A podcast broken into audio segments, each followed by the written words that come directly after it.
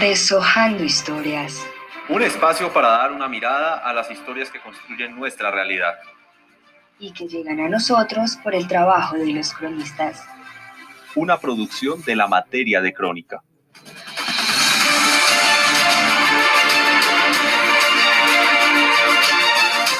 Programa de Comunicación Social. Facultad de Arte, Comunicación y Cultura periodismo universitario de la Universitaria Agustiniana.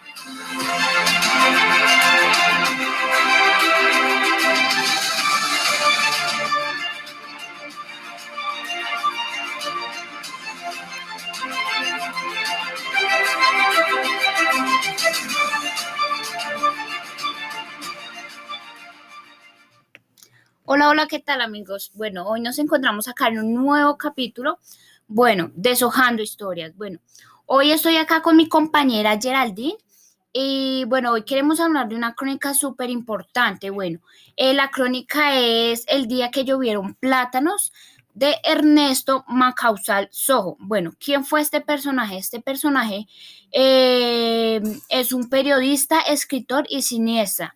Eh, nació el 21 de noviembre de, 1997 y falleció el 4 de enero de 2012. Eh, Ernesto Macausal Sojo fue un periodista escritor y desde el 13 de enero de 2010 hasta su muerte se desempeñó como editor del diario El Hernal de Barranquilla. Bueno, hoy, estoy acá con mi compañera. Eh, ¿Cómo estás, Geraldine? Hola, hola, hola, ¿cómo estás? Bien, gracias a Dios. Estamos acá para hablar de, de, esta crónica que como tú dices es muy importante. Es bonita leerla, es interesante de esta persona que es Ernesto Macaslan Sojo. Y bueno, qué, qué bonito es hablar de esta crónica, ya que hablamos también de nuestra historia como colombianos que somos. Entonces, nada, empecemos que esta crónica es una crónica que genera interés, eh, ya que describe una rutina, una rutina pequeña de un pueblo, la rutina de los pueblos, el día a día de los pueblos, y cuenta las emociones de las personas, de cada personaje, ¿sí? La esencia de ellos. Y bueno, Ernesto crea aquí un ambiente un ambiente, se, nota, se hace sentir el ambiente y también describe un escenario. Él nos habla de que es un pueblo, de que la calle no está pavimentada, de que no nadie, o sea que es un pueblo que casi no pasan acontecimientos. Y pues claro, llega este camión lleno de plátanos y ellos asombrados porque pues allá no pasaba nada, entonces nos describe totalmente la escena no tiene que uno irse para otro lado, sino ahí, en donde está el camión de plátanos. Eh, ¿Qué más podemos ver de la historia, Aleja? Sí, claro, eh. Eh, pues mira, eh, pues en mi caso, a la hora de, leer esta grande crónica, el día que llovieron plátanos de este gran personaje Ernesto Macaulay, este, este me gusta cómo determina esta historia con un gran sinónimo. Eh, ya que este, pues, eh, a lo que la ley captó mi atención y generó en mí un gran interés, ya que eh, como que da una sensación que despertará a la hora de leer esta gran, gran crónica. bueno, me, me encanta el título ya que este señor pues coloca como una historia que se acerca un poco a la realidad que hoy ocurre acá en Colombia.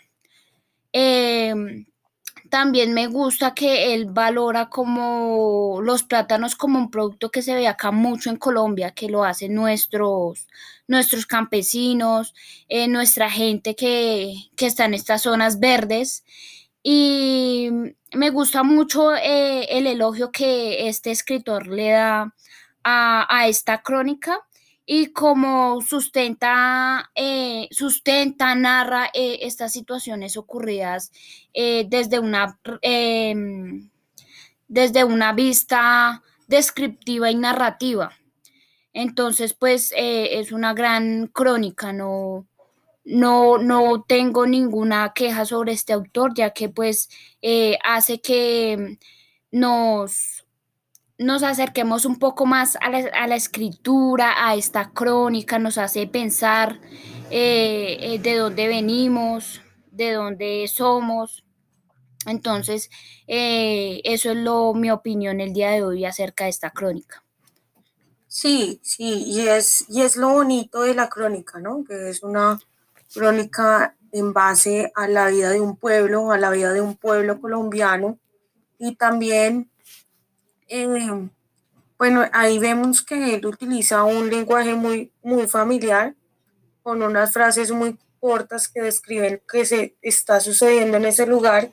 Y pues cuando yo te digo que es muy bonito es porque primero que todo muestra la inocencia de las personas, porque en dos intentos las personas, eh, uno dijo que tiró, uno tiró dos tiros al aire y todo el mundo se asustó, porque están tan, tienen tan en cuenta de cómo está en su pueblo que ellos desconfían de todo, de cómo son las cosas en su pueblo que ellos desconfían de todo.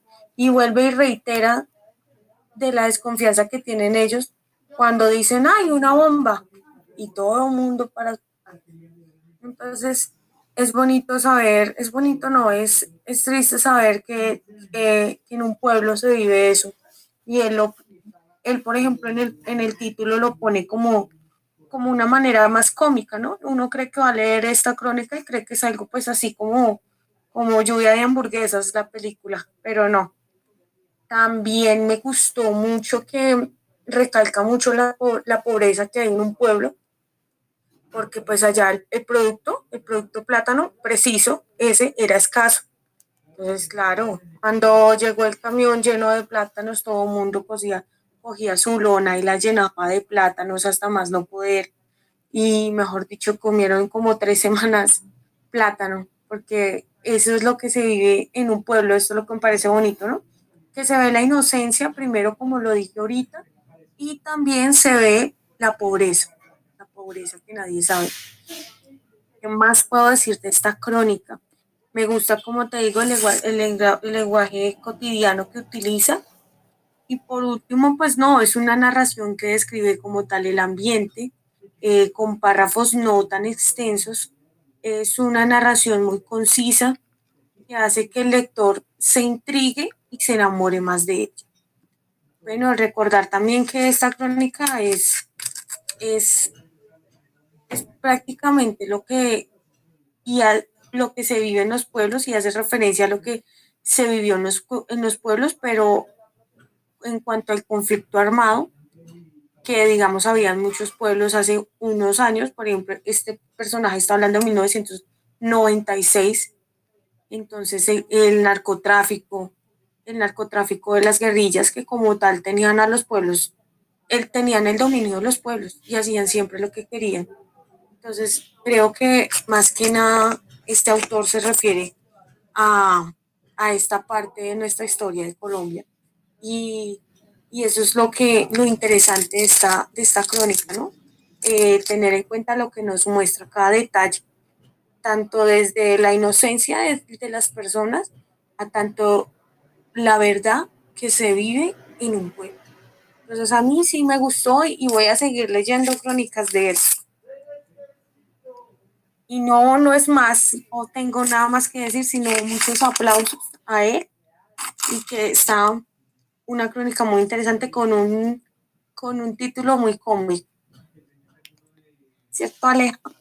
Sí, claro, estoy de acuerdo contigo, eh, Geraldine, ya que pues quiero, o eh, al final de esto, pues quiero resaltar como que el día que llovieron plátanos, ya que eh, cabe resaltar que también es una, una narración que él hace eh, como desde un lenguaje simple, se muestra un lenguaje simple, fácil de entender para aquellas personas que, que muchas veces les, les cuesta comprender un, un, texto. Entonces, me encanta la forma en que él escribe, ya que, vuelvo y repito, es un lenguaje simple y también es construido por por estas pequeñas cosas que, que forman la vida de un lejano pueblo.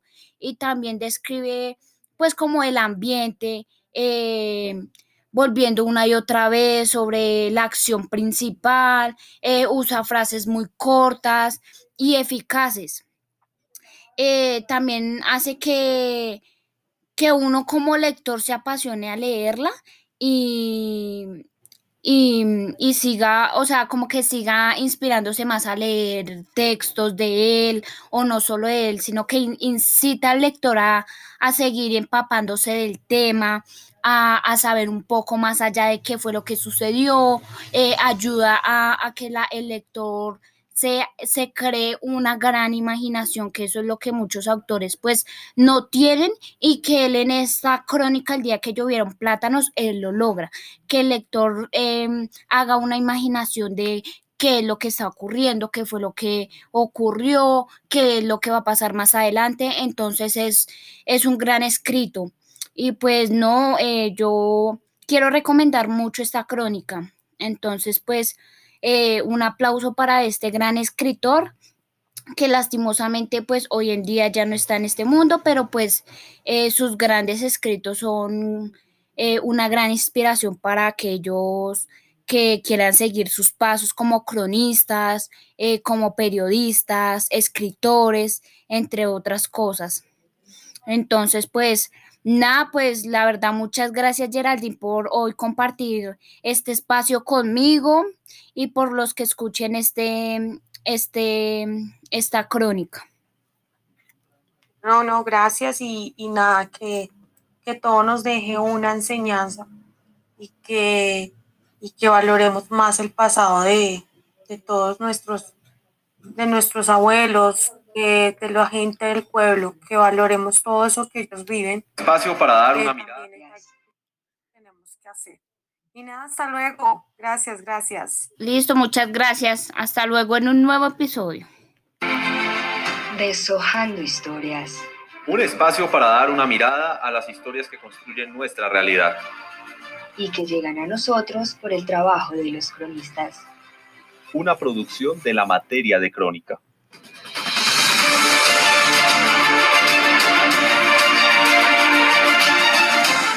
Programa de comunicación social.